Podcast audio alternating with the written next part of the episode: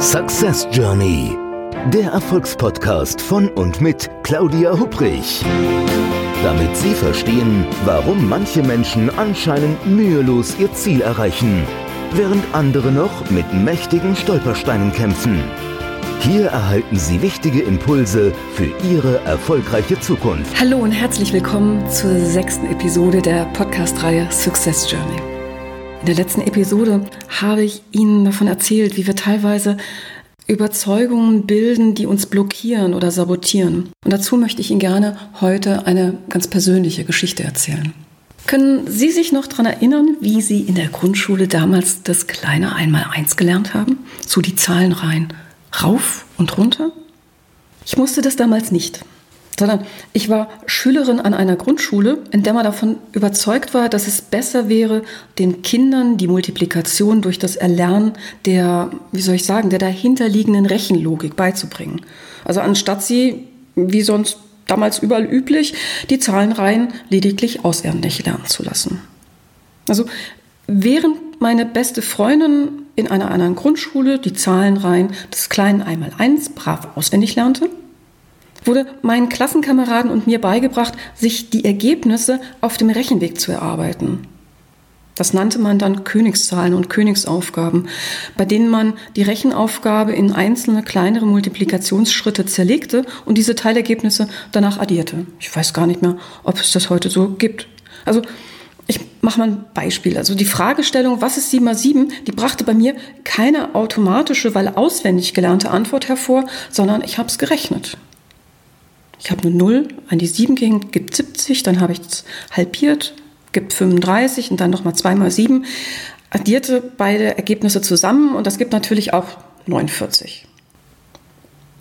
Also diese Rechenmethode, die sieht auf den ersten Blick kompliziert aus, ja, aber sie hat einen enormen Vorteil. Nämlich man kann, sobald man die Methode verstanden hat, alle möglichen Zahlen miteinander multiplizieren, unabhängig davon, ob man sie auswendig gelernt hat oder nicht. Dann fing der Ernst des Lebens an. Ich bin von der Grundschule aufs Gymnasium gewechselt und dann bekam ich eine neue Mathematiklehrerin, Frau Hayek. Und die, die wusste entweder, die kannte entweder die Methode des, der Königszahlen nicht oder sie hielt nichts davon. Das weiß ich nicht. Aber sie kannte ein Spiel, das sie mit Begeisterung zu Beginn einer jeden Mathematikstunde mit der gesamten Klasse spielte. Das Eckenspiel. Für dieses Spiel wurden immer eine Handvoll Schülerinnen und Schüler ausgewählt von Frau Hayek und die mussten sich dann zusammen in eine Ecke des Klassenzimmers stellen. Und dann rief Frau Hayek eine Rechenaufgabe in den Raum, also zum Beispiel, wie viel ist 12 mal 13? Und wer zuerst die Antwort sagte, durfte eine Ecke weiterziehen. Und Gewinner dieses Eckenspiels war derjenige, der es geschafft hatte, einmal quasi in jeder Ecke zu stehen und so quasi einmal um den ganzen Klassenraum herumzukommen.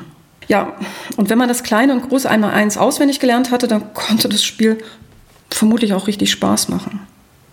Aber ganz ehrlich, mit der von mir gelernten Methode, da konnte von Spiel, Spaß und Spannung keine Rede sein.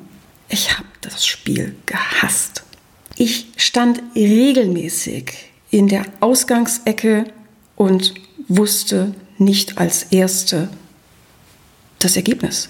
Ganz im Gegenteil, wenn ich dann doch einfach mal so kurz über den dicken Daumen was überschlagen habe und die Antwort gegeben habe und die dann eben falsch war, dann wurde ich bestraft. Denn eine falsche Antwort hieß, dass man eine Ecke zurückgeht. Ich habe sogar mal geschafft, quasi wie der Erste an der Ausgangsecke zu sein, aber rückwärts. Für mich hatten diese Mathematikspiele nur ein Ergebnis. Ich glaubte irgendwann zu wissen, dass Kopfrechnen und ich keine wirklich gelungene Kombination seien. Viel schlimmer. Da entstand ein Glaubenssatz in mir. Und Glaubenssatz meine ich jetzt nicht in Bezug auf irgendwelche religiösen Themen, sondern nein, ich habe geglaubt, ich bin eine Niete im Kopfrechnen. Und dieser Glaubenssatz, der hielt sich erstaunlich lange. Selbst als Frau Hayek nicht mehr unsere Mathematiklehrerin gewesen war, als ich mit Taschenrechnern oder mit Computern rechnen durfte, als ich mein Studium gemacht habe, eine Karriere in der Managementberatung, immer war dieser Glaubenssatz da. Ich bin eine Niete im Kopfrechnen. So Anfang 30 habe ich mich dann beworben, im europäischen Ausland, für einen Studienplatz zum Master of Business Administration, kurz MBA. Und diese Aufnahmeprüfung bestand auch aus einem großen Mathematikteil. Können Sie sich vorstellen, wie ich mich gefühlt habe? Ein, eine Prüfung auf Englisch, Mathe, kein Computer, kein Taschenrechner, erlaubt nur Stift, Papier und mein eigener Kopf. Ehrlich, ich hätte mich fast nicht bei dem Programm der Business School beworben. Aber weil ich da unbedingt hin wollte, es war mein Ziel, das zu schaffen, hat es auch enorme Kräfte bei mir freigesetzt. Und ich habe Kopfrechnen geübt, wirklich Tage, Wochen, Monate lang, bis es geklappt hat. Nicht nur mit dem Kopfrechnen, sondern auch mit der Aufnahmeprüfung. Also die Überzeugung im Kopfrechnen, nicht besonders leistungsfähig zu sein oder, um es auf den Punkt zu bringen, zu sagen, zu denken, ich bin eine Niete im Kopfrechnen, nur weil man in einem bestimmten Mathematikspiel früher nicht gut war, ja, das könnte man auch ein persönliches Sabotageprogramm nennen. Das Programm lässt sich dann so gut verinnerlichen, dass jeder Versuch des Kopfrechnens, also innere gepühlte Panik inklusive, nur das zu bestätigen scheint, was man sowieso schon zu wissen meint. Selbstverständlich muss man das Vorhandensein eines solchen Programms nicht hinnehmen, sondern kann diese Art der mentalen Selbstsabotage stoppen. Und dazu erhalten Sie in diesem Podcast in den nächsten Episoden noch jede Menge Hinweise. Also mein persönliches Mathematik-Sabotageprogramm existiert heute nicht mehr und ich kann mittlerweile über die Geschichte auch schmunzeln. Aber zu den Zeiten, als das Programm aktiv war, ehrlich, da war mir nie zum Schmunzeln zumute. Sabotageprogramme sind für die betroffene Person eigentlich nie witzig. Es ist natürlich nie schön zu merken, wenn man sich selbst im Wege steht.